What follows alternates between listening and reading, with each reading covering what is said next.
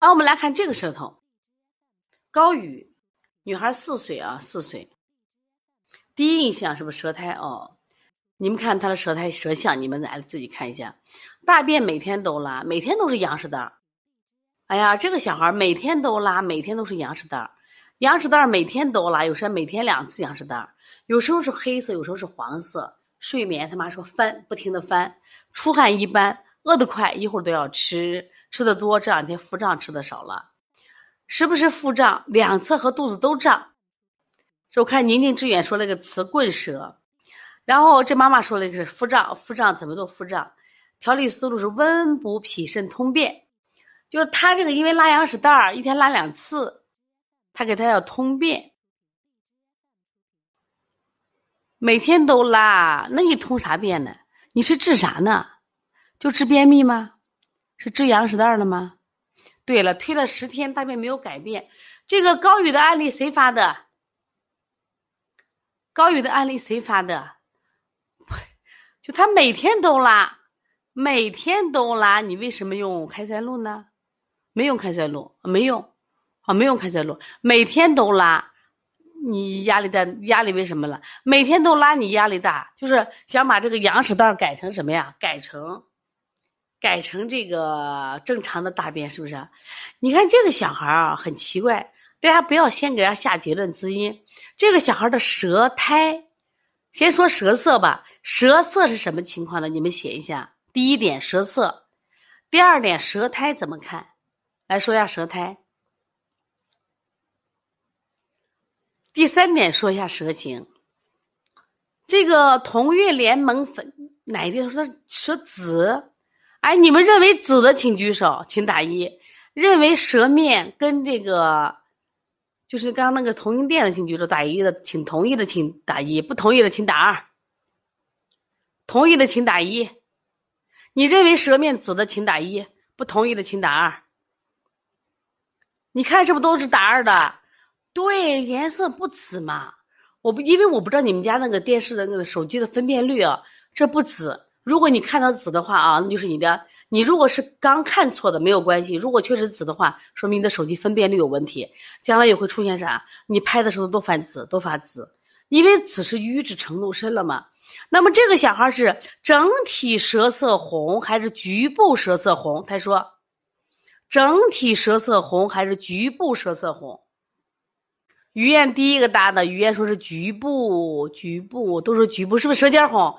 对他这个舌头是局部舌尖红，舌尖红。然后好了，这舌头我们看了吧？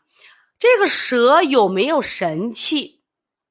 你认为这个舌有没有神气？有答有的，有答没有的。于燕答没有，很多人答有。来，你继续，这个舌有没有神气？比起跟这个比呢，跟这个舌头比有没有神气？一比较就出来了吧？是不是这个舌第三个舌是不是有相对有神气啊？因为它舌尖红，舌尖翘，舌面润嘛，是不是有神有有神气啊？于燕也会看，哎呦，对对，有神气。好，我们继续往下看，继续往下看，这个整体舌面的苔是什么样子的？是白腻苔还是黄腻苔？颗粒粗还是颗粒细？白厚腻苔还是白薄腻苔？你把是黄腻苔，你写吧啊。白厚腻苔是白厚腻苔，说黄腻苔的人有啊，也有几个人，有三四个人说黄腻苔啊。那我来看看，我来谈谈我的感觉啊，我来感觉看啊，这个啊，就是我在这感觉啊。目前呢，我还认为是白腻，因为黄腻就是还未显现，就是应该有中间有一点点，但是未显现，还应该是白腻苔，就黄色不显现。你看，当然它没有发很寒，因为有一种白腻，它里面透着透着清气、寒气，它虽然没有透着清气，但是呢，黄腻不太显，基本还是白的，看到没？至少就按照他这个拍摄，因为你看他的脸发黄，看见没？他拍成脸发黄，但这个地方没有黄色，但它不是那种特别寒的啊，有一种特别白的，有我原来我就有是这种，就是这种舌象里面有特别白的舌象啊。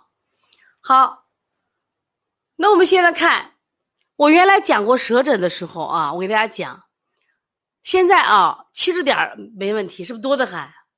我跟你说，只要啊舌苔腻，它就有七十点。我们在讲祛痰剂的时候，大家记得不？前段时间我们专门讲这个化痰专项嘛，讲祛痰剂。像这种太腻的人，有没有痰？不管他是无形之痰还是有形之痰，你觉得体内有没有这种湿和痰？你不要理解啥，你不要给我理解成非得咳出来卡出来的痰。我说了，只要舌面是这种滑腻的，我们很多人上这个中医专长课，老师说，我老教你们要判断这个脉象了，不是舌脉吗？判舌脉，舌舌只要腻，脉只要滑或濡。说写的是脉濡，就是湿；脉滑，这是痰；舌腻，是不是湿或痰？明白不？老师他没咳嗽，他没痰，你不要提这个，因为我们讲过，痰分有形之痰、无形之痰、上焦之痰、中焦之痰、下焦之痰。你们凡是听过我化痰专项课的，都应该知道。